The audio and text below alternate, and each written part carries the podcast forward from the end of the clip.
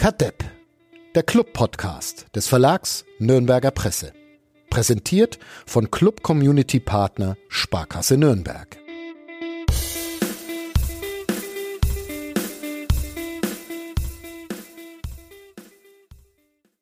Es ist Montag und ihr wisst, was das heißt, liebe HörerInnen. Es ist Kadepp-Tag. Wir sprechen über den ersten FC Nürnberg und den Auswärtserfolg in Paderborn wer wir sind und wie viele und was das äh, Spiel in Paderborn so mit sich bringt, das ähm, erfahrt ihr gleich, nachdem wir ein bisschen Musik gehört haben.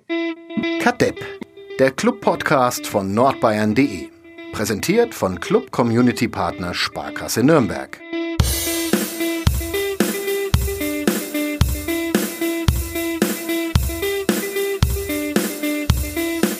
Wolfgang, hi.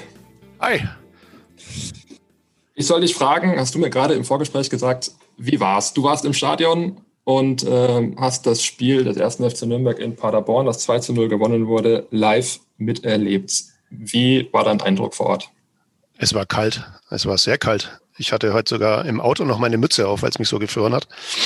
Also da braucht man tatsächlich ein bisschen, bis man sich da wieder, bis man sich da wieder an normale Temperaturen gewöhnt. Also so kalt habe ich es lange nicht erlebt in einem Stadion, aber das ist ja jetzt nicht das Thema, denke ich mal. Nee, hat das, das Spiel des FCN dich quasi nicht erwärmt?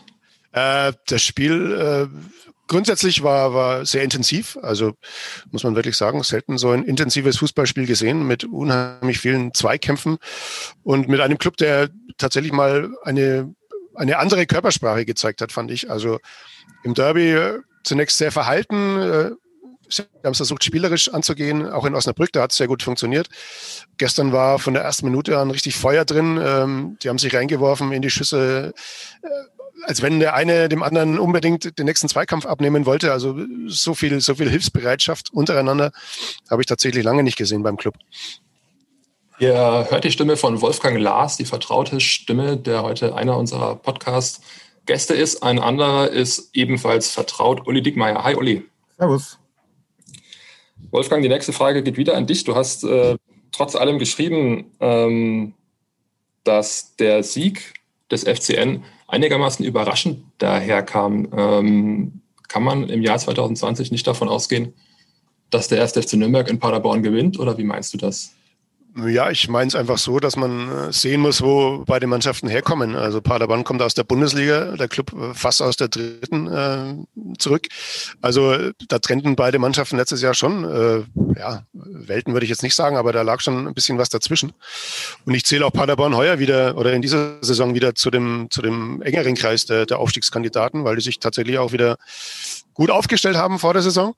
Ähm, hatten ja jetzt auch bis zu dem Karlsruhe-Spiel letzte Woche, in letzter Woche äh, eigentlich auch einen guten Lauf, haben, haben äh, ordentlich gepunktet und ich zähle sie tatsächlich nach wie vor zum, zum Kreis der Aufstiegskandidaten und deswegen fand ich das schon überraschend, weil ich den Club, sorry Clubfans, gerade nicht zum engeren Kreis der Aufstiegskandidaten zähle. Ähm, aber ja, so ein Spiel macht natürlich Lust, macht natürlich auch Mut. Ähm, der Club hat wahnsinnig viel Selbstvertrauen mitgenommen, denke ich mal, aus Paderborn und äh, muss jetzt einfach nachlegen. Also es gab ja des Öfteren schon den Fall, dass man mal ein Spiel überraschend gewonnen hat, ähm, dann im nächsten wieder den Erwartungen ein bisschen hinterherlief. Jetzt gilt es einfach äh, in den nächsten Wochen oder in der nächsten Woche, in der letzten Spielwoche letztlich vor Weihnachten mit den beiden Heimspielen am, am Sonntag gegen Würzburg, Sonntag drauf gegen Aue, zwischendurch nach Kiel, äh, da nochmal schön zu punkten und dann sollten sie zumindest mal im, im oberen Tabellendrittel ankommen.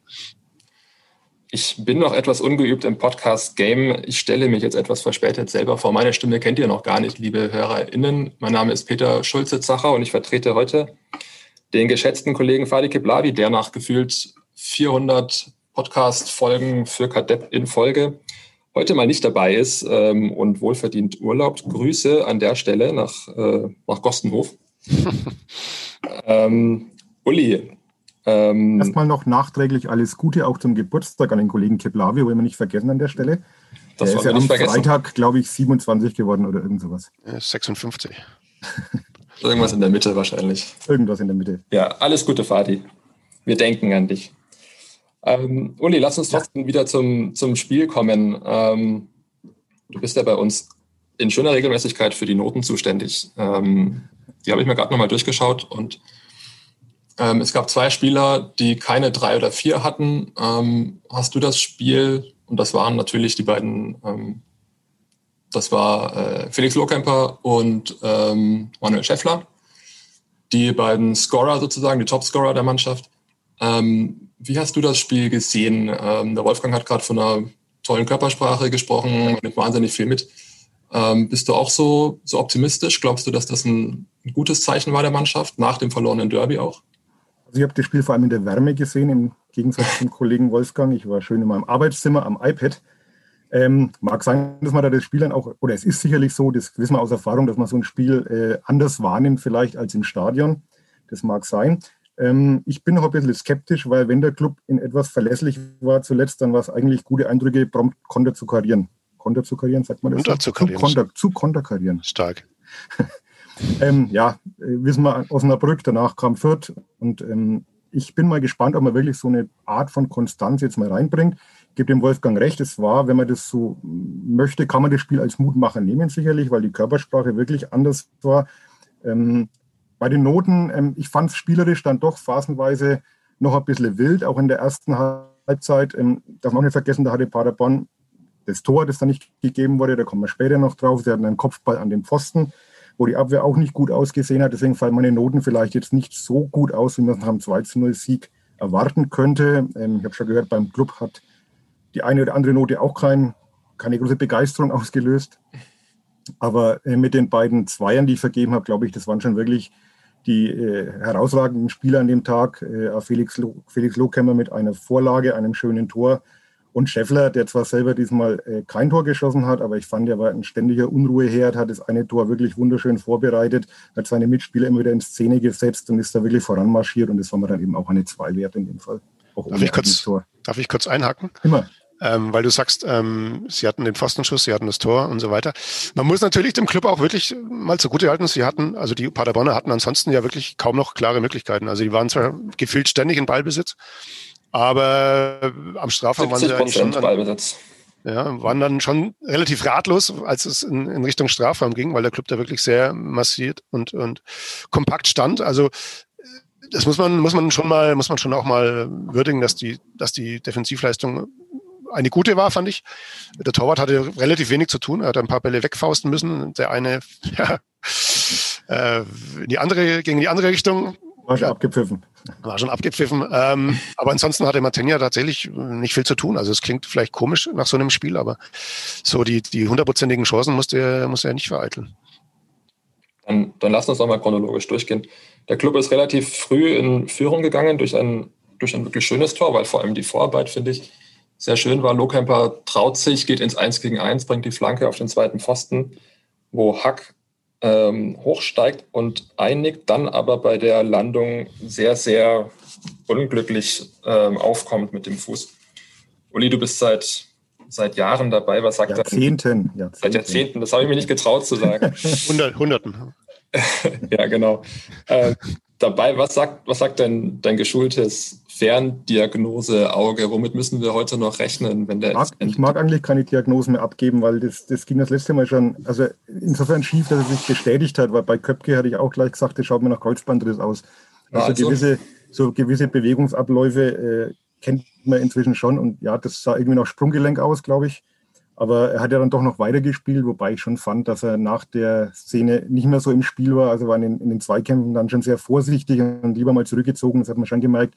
Hat er dann auch keine nennenswerten Aktionen mehr und ist ja kurz vor der Halbzeit ausgewechselt worden. Also irgendwas ist da anscheinend schon kaputt. Ich denke jetzt aber mal, dass es nicht so schlimm ist, sonst hätte er sicherlich nicht noch eine halbe Stunde durchgehalten. Äh, kann ich, kann ich gleich ja. einhaken? Also äh, das MRT wird sehr wahrscheinlich erst morgen gemacht. Also es gibt erst am Dienstag eine genaue Diagnose.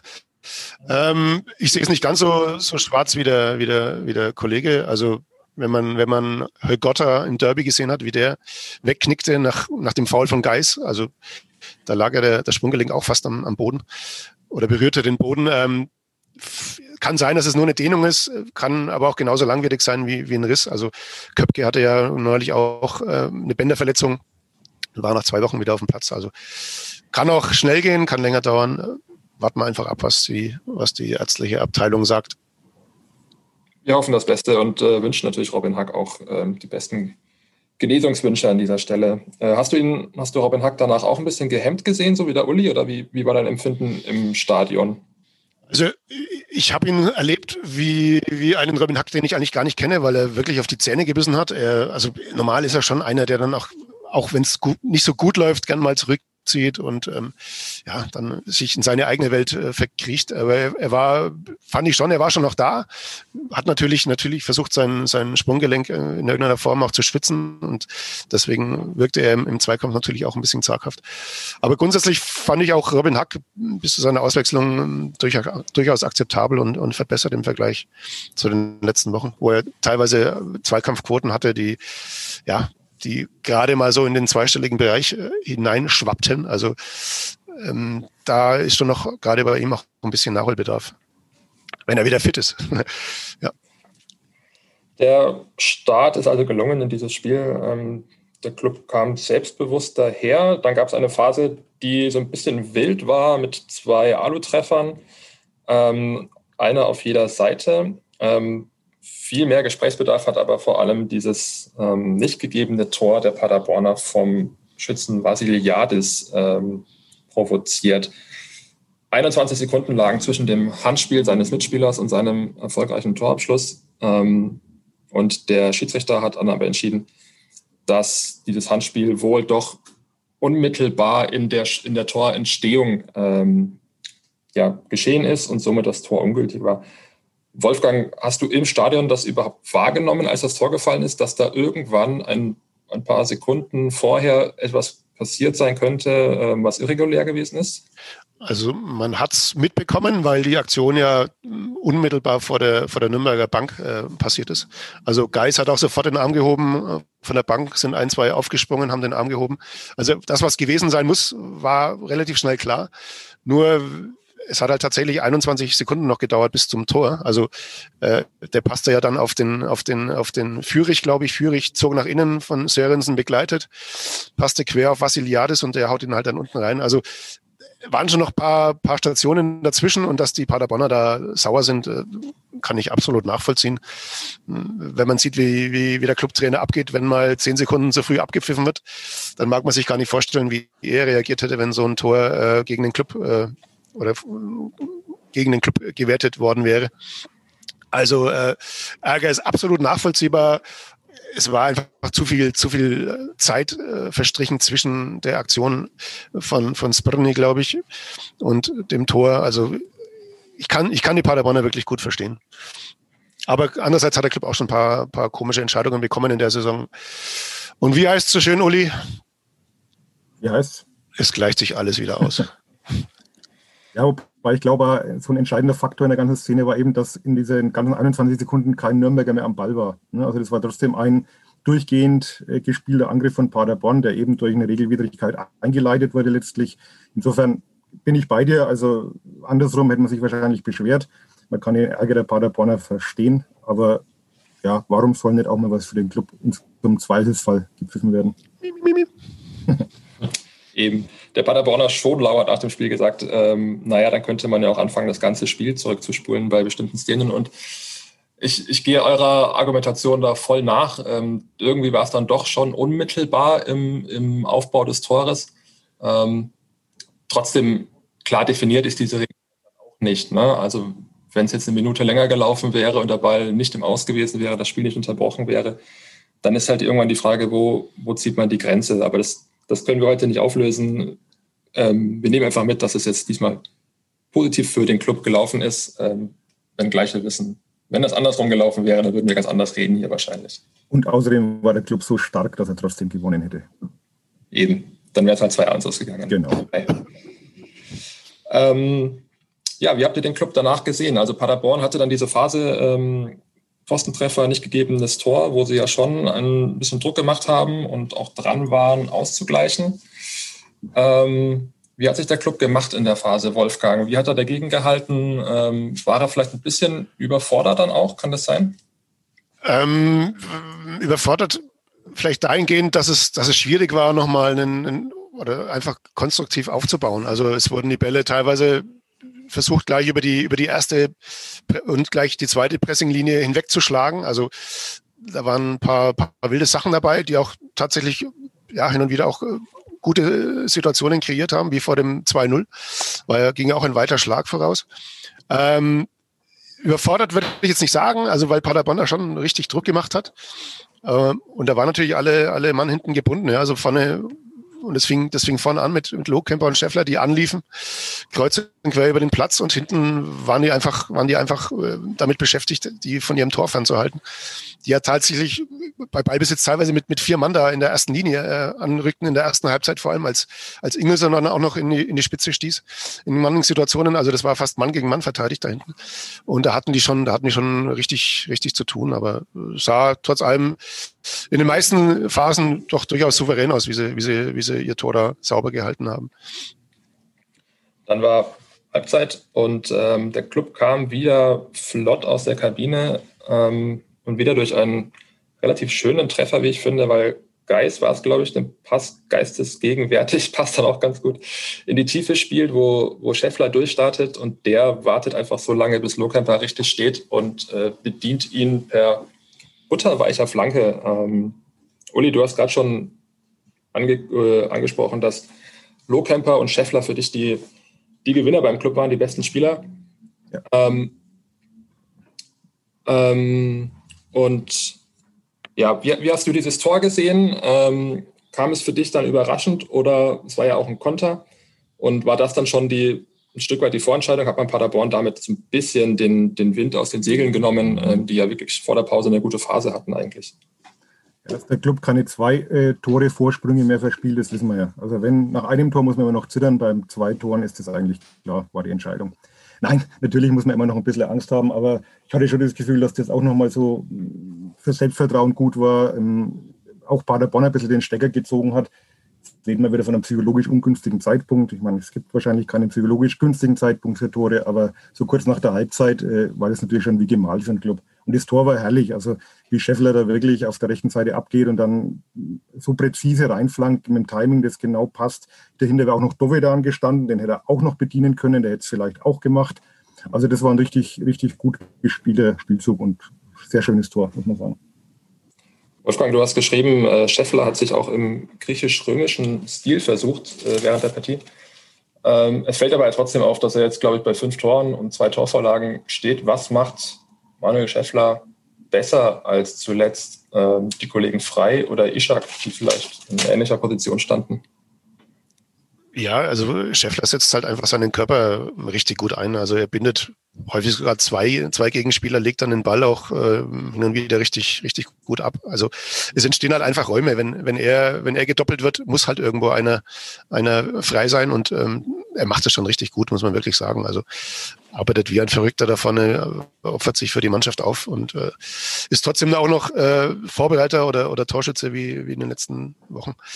Also muss man wirklich sagen, der, der entwickelt sich äh, zum absoluten Gewinn davon und mit seiner Präsenz halt auch immer irgendwie erreichbar. Also man sucht ihn halt, er ist halt dieser klassische Zielspieler.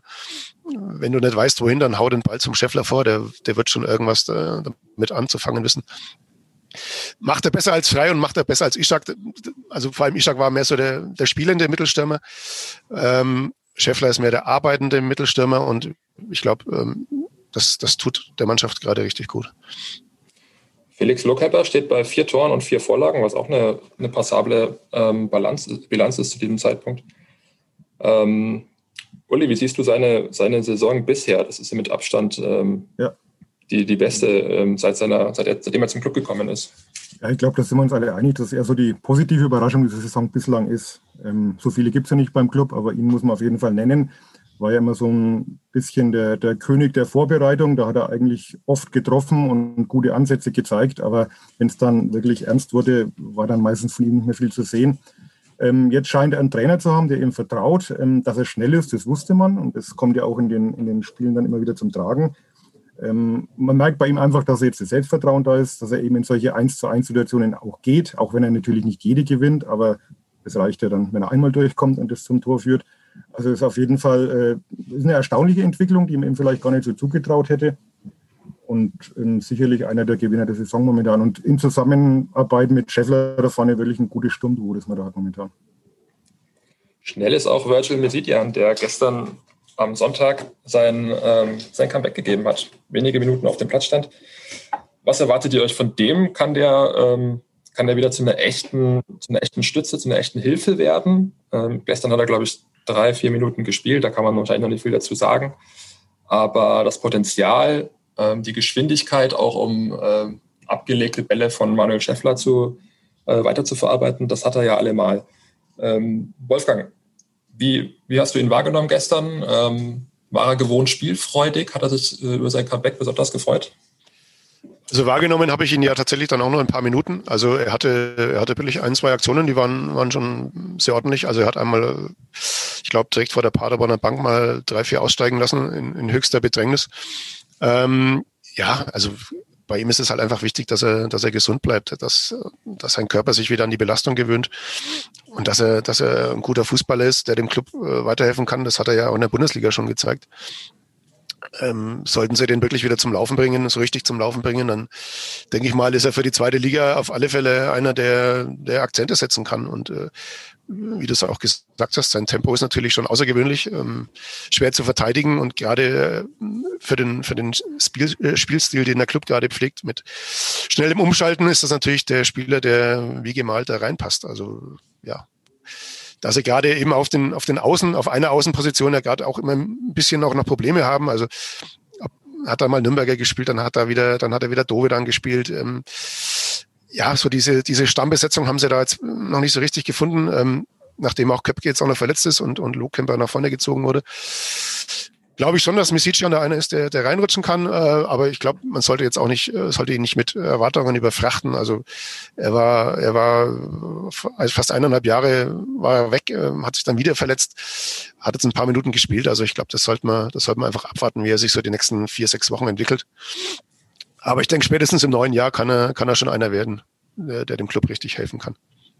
Und er ist immerhin eine, eine Alternative mehr für die englische Woche, die jetzt dann ansteht beim Club. Ähm, es geht gegen, da dürfte mir helfen, Würzburg, Kiel und Aue. Ähm, ja, Prognosen beim ersten FC Nürnberg sind immer ganz schwierig zu treffen. Aber Uli, was, was glaubst du, was kann der Club vor Weihnachten noch reiß, äh, reißen? Ähm, naja. Kann er sich weiter stabilisieren oder bleibt? Wir wollen, ja, wir wollen ja immer nur von Spiel zu Spiel denken. Und da haben wir jetzt erstmal Würzburg. Und das Gute ist, die Blamage als erster Verein gegen Würzburg zu verlieren in der zweiten Liga in der Saison bleibt uns schon mal erspart. Das hat dankenswerterweise Hannover schon übernommen kürzlich. Vielen Dank. Insofern kann man da befreit aufspielen. Ja, da muss man sagen, ist natürlich, muss man einfach sagen, ein Sieg ist eigentlich Pflicht. Die haben vier Punkte, auch nach dem Trainerwechsel jetzt noch keine Bäume ausgerissen. Also dieser Sieg gegen Hannover war wohl auch nur so ein kleines Strohfeuer, haben dann Regensburg verloren, haben jetzt gegen Sandhausen zu Hause verloren. Ähm, das scheint schon in dieser Liga jetzt die, die schwächste Mannschaft zu sein und ja, Club auswärts eigentlich zuletzt immer eine gute Figur abgegeben. Also das sind eigentlich drei Punkte Pflicht, ohne jetzt die Mannschaft zu unterschätzen und auch äh, nicht respektlos sein, aber wo, wenn nicht da, will man drei Punkte holen. Und denke ich mal, das wäre dann auch eine gute Ausgangsbasis für die folgenden Aufgaben, weil äh, Kiel, braucht man nicht drüber reden, die sind Tabellenführer, das wird ganz schwierig. Und dann hat man auch Aue, ja, wäre mit einem Heimsieg dann vielleicht so ein halbwegs friedliches Weihnachtsfest gesichert. Aber wie gesagt, ich würde jetzt erstmal nach Würzburg schauen. Äh, keine leichte Aufgabe, aber eine lösbare Aufgabe. Und da drei Punkte und dann kann man die, die Woche entspannter angehen. Die Würzburger haben ja aber, aber immerhin gegen die Spielverein Kräuter Fürth einen ihrer Punkte geholt, wenn ich mich nicht täusche. Ähm, Wolfgang, siehst du das ähnlich? Pflicht äh, Ich, ich sehe es nicht ganz so, ich sehe es nicht ganz so wie der Kollege. Also mhm. die Würzburger waren, waren schon immer nah dran, jetzt auch die letzten Wochen. Also haben auch in Hamburg ein gutes Spiel gemacht, haben Hannover geschlagen. Also das, das ist schon eine Leistung, finde ich. Ähm, hatten auch hin und wieder richtig Pech, auch mit Schiedsrichterentscheidungen, auch gestern gegen Sandhausen, was ich so mitbekommen habe, waren, waren ein, zwei Situationen äh, strittig. Ähm, ja, unangenehmer Gegner, absolut unangenehm, die eigentlich, ja, sie haben auch nicht mehr so viel zu verlieren. Sie müssen jetzt einfach punkten, das ist, ist klar, hat auch Schupan gestern noch gesagt.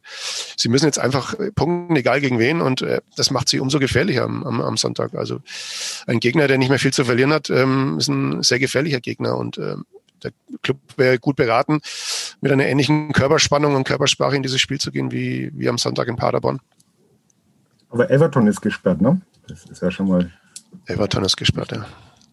Nach einem Foul an Dickmeier übrigens, wofür man grundsätzlich immer rote Karte sehen sollte, finde ich. Ja, der heißt Dickmeier, nicht Dickmeier. Ja. Jawohl. Ähm, von, den, von den Diekmeiers äh, dieser Welt. Ähm, Nochmal zu dir, Wolfgang. Du bist gleich mit dem, mit dem Trainer ähm, Robert Klaus verabredet. Deswegen müssen wir gleich auch schon, schon Schluss machen an der Stelle für den Kadepp-Podcast. Ähm, wie hast du sein Coaching während des Spiels wahrgenommen? Ähm, er war ja nach dem Derby schon ein bisschen in der Kritik gestanden, hat immer wieder von diesem Prozess gesprochen, der eben seine Zeit braucht. Ähm, war aber auch teilweise ein bisschen genervt, als die Nachfragen der Journalisten kamen. Ähm, das Spiel gestern dürfte auch ihm ganz gut getan haben, oder? Ja, absolut, absolut. Also es war ein Big Point auch für ihn, muss man ehrlich sagen. Ähm, dass er genervt war nach dem Derby, kann ich verstehen. Es war irgendwie jeder genervt, der mit dem Club äh, zu tun hat, weil ja, weil die Mannschaft da tatsächlich in manchen Phasen, in den entscheidenden Phasen einfach ein bisschen neben sich stand.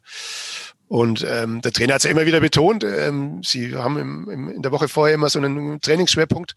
Der wird dann auch super umgesetzt, aber blöderweise halt der Trainingsschwerpunkt aus der Woche davor weniger. Also es ist immer so ein ja, ein, ein Kommen und Gehen der, der, der Inhalte, die, die präsent sind und die auch schnell wieder verschwinden.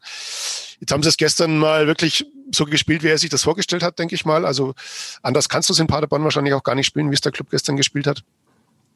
Und ähm, ja, also er hat auch, er hat auch letztlich Mut bewiesen, muss man ehrlich sagen. Also ähm, indem er auch seine Bank ein bisschen umstrukturiert hat. Er hat ja zwei aus der U21 dabei gehabt mit Schuranov und Lataya, muss man, muss man auch nochmal kurz äh, in mhm. Erinnerung rufen. Ähm, ich glaube, er, er versucht es halt einfach wirklich auch die Spieler nach vorn zu bringen, mit denen er noch eine Entwicklung ähm, schaffen könnte, sage ich mal. Ja, also sind vielleicht Spieler dabei, bei denen, bei denen ist nicht unbedingt erkennbar, dass es, dass es noch in die Richtung geht, die sich, die sich äh, Klaus erhofft. Aber so ein Junge wie Schuranov, äh, wenn der, wenn der mal ein halbes Jahr bei den Profis dabei ist, dann, dann wird er da auch äh, seine Spielzeit kriegen. Da bin ich relativ sicher, weil er einfach ein großes Talent ist. Aber wie, wie du sagst, es war, es war für ihn schon ein, ein, ein ein großer Sieg, wahrscheinlich jetzt erstmal der, mit der, der größte, seitdem er hier Trainer ist beim Club. Osnabrück lief ja, lief ja, lief ja ähnlich gut, aber da mussten sie nicht so viel Widerstand brechen wie gestern. Da hat die Mannschaft auch wirklich mal gezeigt, dass sie, dass er das kann. Er hat sich selbst bewiesen, dass er, dass er auch äh, mal ein Dreck, also Uli hat ja schon 150 Euro ins Phrasenschwein eingeworfen, jetzt schweinen sich auch nochmal 5 Euro ein, dass er auch einen dreckigen Sieg können. Ähm, eklig. E eklig, eklig. Ähm, und ich glaube, das tut, es tut Klaus gut, weil er merkt, okay, sie können es doch, sie, sie lernen doch dazu. Und es tut auch der Mannschaft gut, weil sie merkt, dass sie auch äh, mit einer anderen Spielweise Erfolg haben kann. Und ich glaube, ähm, sich da ein bisschen breiter aufzustellen, äh, kann für die nächsten Wochen kein Schaden sein. Also vieles gut beim ersten FC Nürnberg. Ähm, Wolfgang, grüße uns gleich den, den Trainer von uns. Ähm, Grüße geht auch raus an, an Fadi Kiplavi, an alle Diekmeyers dieser Welt und dann an, an alle Hörerinnen und Hörer, die uns auf den diversen Kanälen äh, jede Woche hören.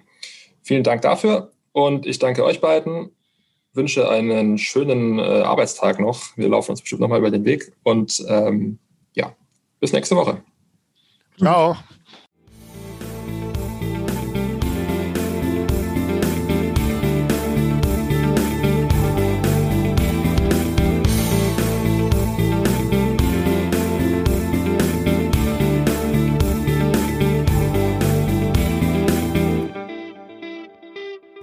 Mehr bei uns im Netz auf nordbayern.de